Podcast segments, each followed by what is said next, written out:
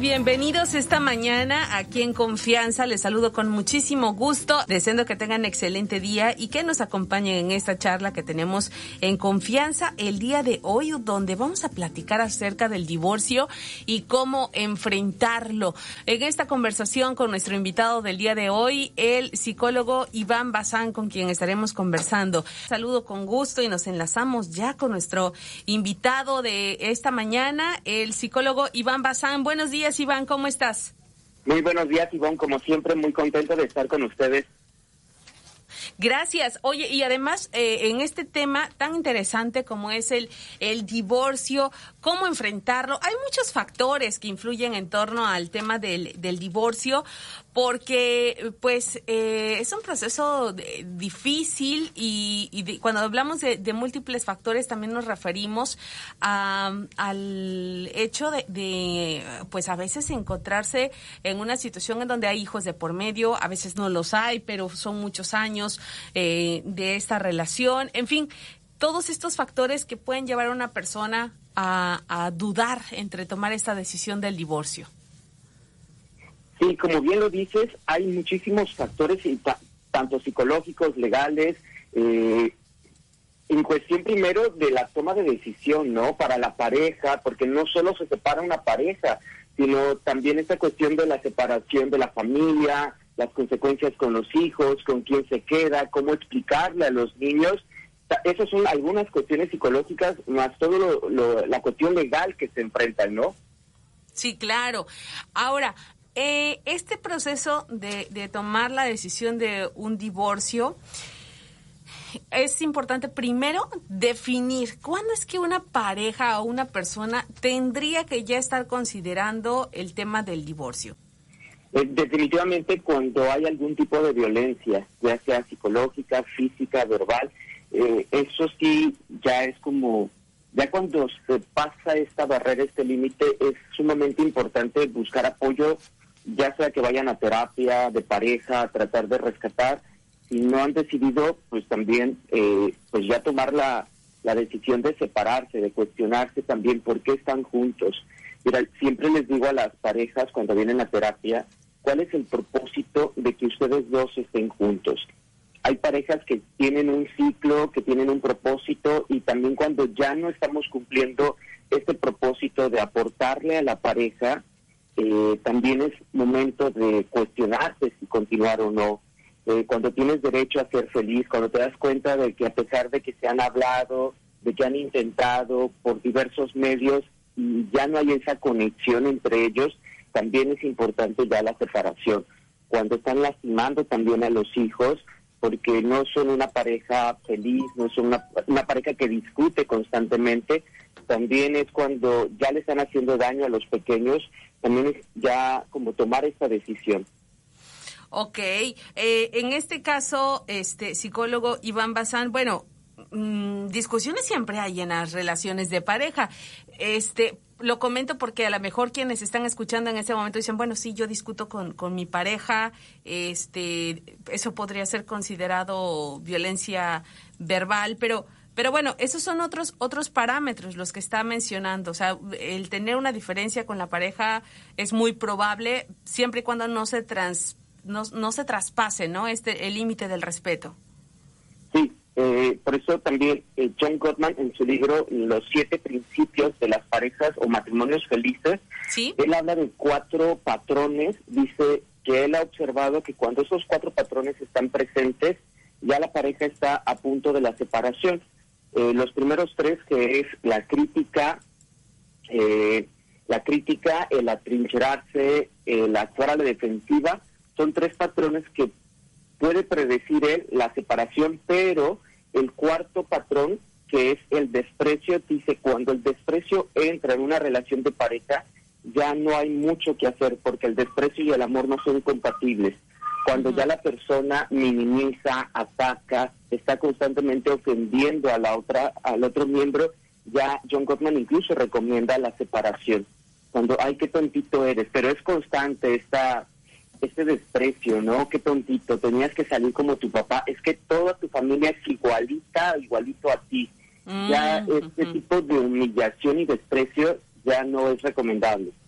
Cuidado con eso. Ok, Iván, ya nos comentaste entonces cuáles podrían ser, sí, factores importantísimos a, considerar, este, pues cuando se está tomando esta decisión de un eh, posible divorcio. Ahora, ¿qué sucede cuando ya la persona está consciente y decidida a enfrentar esta situación? ¿Qué tendría que hacer psicólogo? si hay hijos de por medio, la pareja, bueno, primero comunicarse entre ellos, ¿no? Llegar a acuerdos y todo. Y si hay hijos, sentarse con ellos y los dos tienen que dar la noticia. Esto sería lo ideal, que tanto papá como mamá se sienten con los hijos, hablen de la situación, nunca explicarles los motivos de la separación. Hijo, mamá y papá ya nos entienden, ya no nos entendemos, hemos tomado esta decisión eh, que solo nos compete a nosotros y lo único que les debe de importar, interesar a ustedes, es que papá y mamá los queremos. Que esta familia no deja de ser una familia nada más porque papá o mamá se va de la casa. Seguimos siendo familia. Y lo único, reitero, que les debe de importar a ustedes es que nosotros los amamos y que siempre vamos a estar ahí para ustedes. Si los niños, los adolescentes quieren saber los motivos, esto únicamente le compete a papá y a mamá. ¿Para qué? Para que ninguno de los dos hijos los hijos, perdón, tomen alguna partida contra uno, ¿no?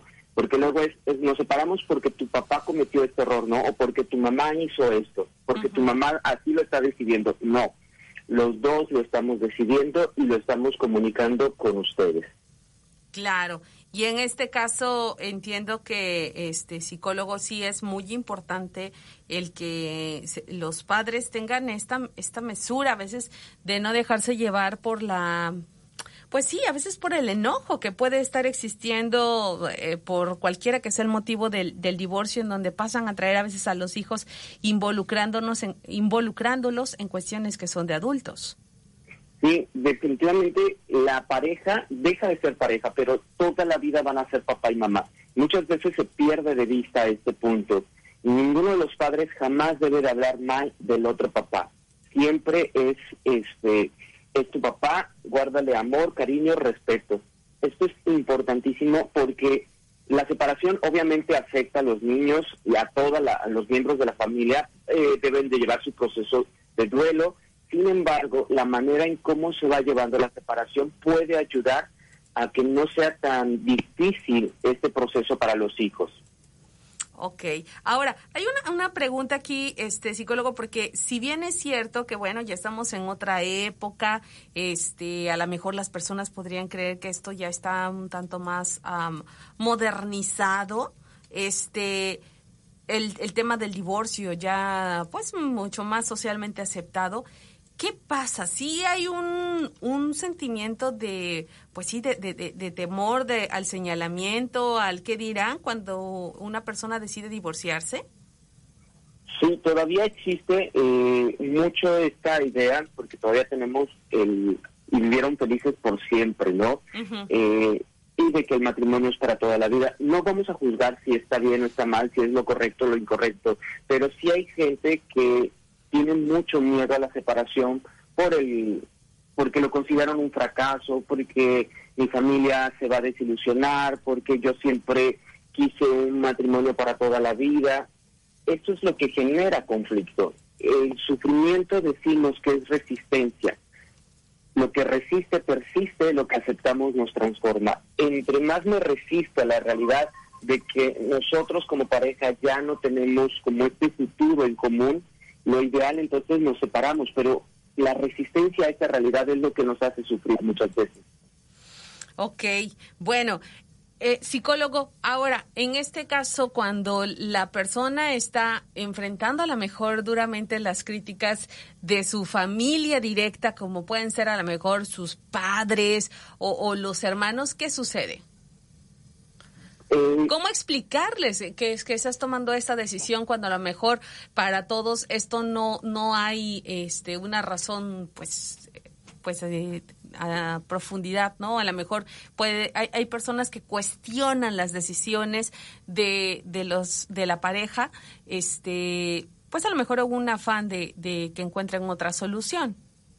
Sí, yo aquí lo que recomiendo si nuestros padres, porque me ha tocado casos donde eh, la pareja se ha conflictuado, se involucra la familia, este, la familia va y acobija a uno de los miembros y después ellos se reconcilian y quieren regresar o quieren volver a intentar. Muchas veces la familia está dolida porque pues obviamente lastimaron a un, al hijo, lastimaron al hermano, a la hermana, e impiden. Entonces yo aquí, si han tomado la decisión y la familia no está de acuerdo, no intenta, lo lucha, eh, es trabajar en comprender a papá y a mamá o a, los miembros de la familia, ¿no?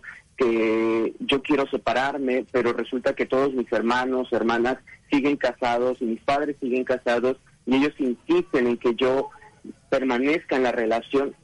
Debo de comprender que esta es la idea de ellos, pero yo he tomado esta decisión y no me voy a poner a conflictuar con ellos, a discutir si es lo correcto o no, sino simplemente les comparto que esta decisión ha sido tomada y que únicamente compete a la pareja y a mí.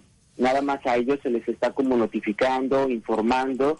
Ya es muy diferente si yo tengo problemas de pareja y voy con papá, mamá o algún familiar y les comparto y les pido la opinión, ya es diferente. Pero si la decisión ha sido tomada ya por la pareja, la familia nada más es como notificarles. Como enterarles, ¿verdad? Ok.